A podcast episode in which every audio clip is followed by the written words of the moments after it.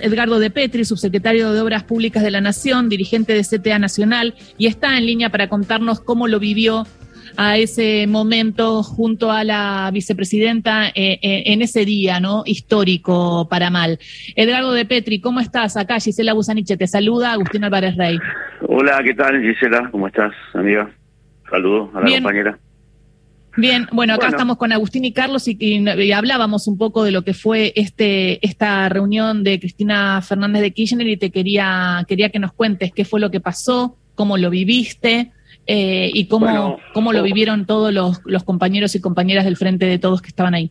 Bueno, obviamente que eh, nosotros veníamos reuniéndonos hace unos seis meses más o menos, evaluamos distintas las coyunturas políticas, las situaciones que, está viviendo el país, pero también nuestra fuerza política, al frente de todos.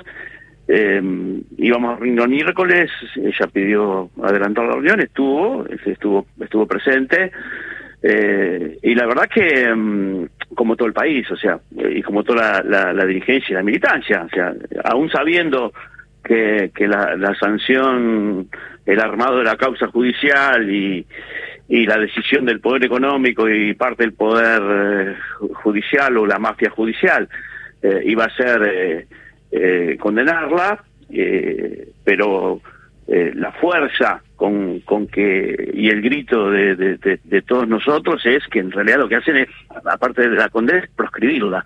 O sea, el intento de Cristina es anularla, anularla en términos de construcción política, eh, cosa que no han logrado ni van a lograr. Eh, más allá del impacto, la vimos bien a Cristina, la, la, vimos clara, este, sabiendo cuál es su rol, eh, entendiendo que, lo, que se quiere hacer eh, no solamente es proscribirla a ella, sino domesticar al peronismo, domesticar al peronismo, plantearle también un mensaje claro a la dirigencia sindical que, pelea por mejor distribuir mejor el ingreso, por mejorar los salarios de nuestra gente, también es un mensaje a ellos, a todos nosotros, que, que no es posible ni cambiar ni transformar, y pone el desnudo también eh, que la democracia está hackeada, digamos. Eh, la, la democracia está hackeada, la democracia está condicionada, porque hay un Estado paralelo eh, que toma decisiones por fuera de lo que decide el pueblo por fuera de las representaciones formales de la Argentina, institucionales de la Argentina,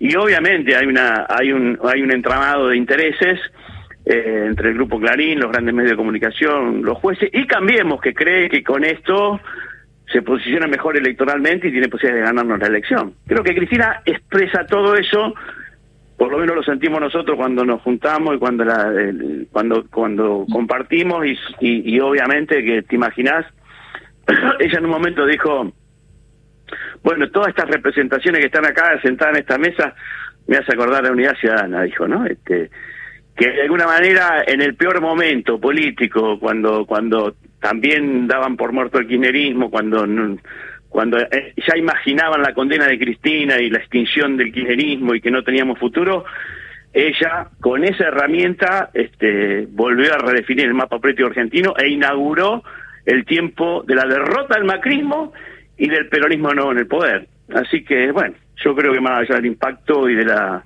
lo que esta genera está, vital, está muy está fuerte y, sigue pensando en, en, en, en, militar y en construir una fuerza política que transforme las cosas.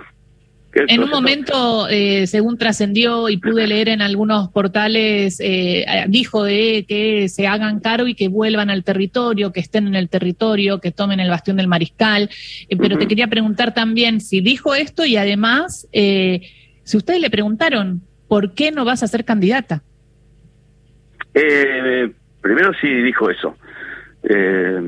dijo eso, bueno, este, dijo, voy a contestar una metáfora en peronista y planteó el tema de, que cada dirigente tiene que tomar el, tiene, que tomar el bastón eh, y asumir la conducción y, y construir la fuerza política necesaria para avanzar en un, en un proyecto de transformación. O sea, de alguna manera Cristina interpela, nos interpela a, a nosotros y interpela a todo el campo popular, popular y el campo del pueblo, eh, obviamente. Eh, yo creo que en eso hay todos los compañeros. A ver, eh, vos pensás, digamos, veníamos, veníamos de, eh, veníamos de, la condena, veníamos del armado mediático tremendo y la decisión judicial de que, impactó, este, obviamente, en, nuestro espacio y en el movimiento nacional. Veníamos de un escenario de respuestas claras y concretas de todos, de, de, todo el peronismo denunciando esta maniobra eh, del poder económico y, el objetivo final de la proscripción. Eh, en realidad creo que la, cena eh, también tuvo mucho de, rodearla, de abrazarla, de ratificar nosotros una lealtad, pero también un compromiso en las definiciones que ella, que ella tome. O sea, yo creo que que Cristina fue muy categórica, fue muy clara y muy contundente al decir eh, que no va a ser candidata.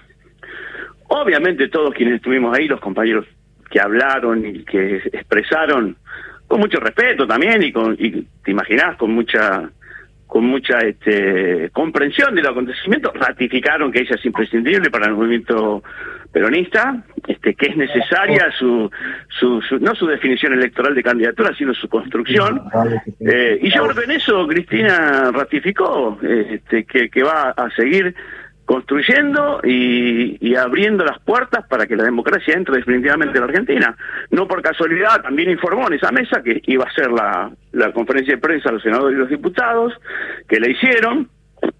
También informó ahí y que el 12, el lunes, este, venía un evento internacional muy, muy importante, con expresidentes y que se va a plantear el tema este de democracia o autoritarismo, digamos, ¿no? como línea eh, el condicionamiento de las democracias, sobre todo los gobiernos populares, no solamente en Argentina, sino, sino en América Latina. Y también nos convocamos todos a la movilización, porque vamos a movilizar masivamente el lunes a, rodear al, al, CCK y a, demostrar ahí la vitalidad del movimiento. Entonces, yo creo que, que es parte, lo que las definiciones de Cristina son parte de, de, una interpelación que tiene que tener el peronismo, que tiene que tener el movimiento nacional, y creo que sus palabras reflejan esto. Mirá, no vengan a plantear candidaturas, o, porque no es una cuestión de armar una lista, a ver quién va primero, quién va segundo, quién es candidato a presidente o a gobernador o a intendente.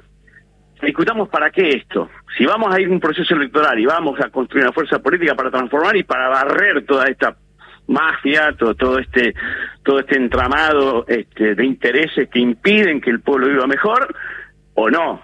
Creo que eso eso es lo que nos que interpela a Cristina este, y no lo hace solamente a nosotros, eh, lo que estábamos ahí, se lo hace a todo, a, a toda la representación política del campo popular. Edgardo, ¿cómo te va? Agustín Álvarez Rey, te saludo. Te quería preguntar sobre esto que decías puntualmente, digamos, la unidad no está en duda, la unidad para qué es una pregunta pendiente que tiene frente de todos, ¿no? Que no se terminó de definir y quizá esa sea la pregunta de cara al futuro, unidad para qué, ¿no? Eh, y, digo, más allá de esto que vos planteás, como vos, como dirigente, como militante, como hombre que camina el territorio, que, participó en varios procesos electorales, ¿cuál es la magnitud del problema de no tener a Cristina eh, en una lista para el peronismo?